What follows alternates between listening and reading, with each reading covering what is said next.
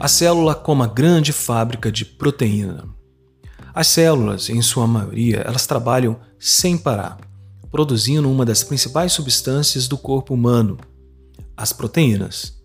Todas as vezes que uma célula for produzir uma determinada proteína, as ordens saem obrigatoriamente do seu núcleo. Pois é, é o DNA que comanda todo esse processo de produção de proteína. Após elaborar o tipo de proteína a ser sintetizada, ou seja, produzida, o DNA envia uma mensagem, uma ordem de produção por meio do RNA mensageiro, conhecido pela sigla M minúsculo, RNA em maiúsculo. Este RNA leva a mensagem do núcleo para as organelas no citossol, responsáveis pela produção de proteína. O RNA, portanto, leva essa mensagem do núcleo para as organelas, encontradas situadas no citossol, responsáveis pela produção de proteína. E qual é essa organela?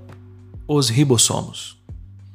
Os ribossomos se unem, formando pares ou trios e iniciam a produção das proteínas.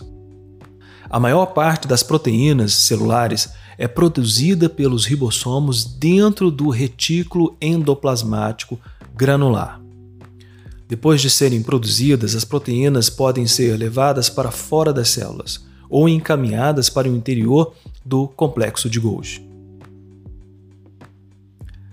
Nesse caso, as proteínas são transformadas e ganham uma nova roupagem. Isso ocorre dentro do complexo de Golgi.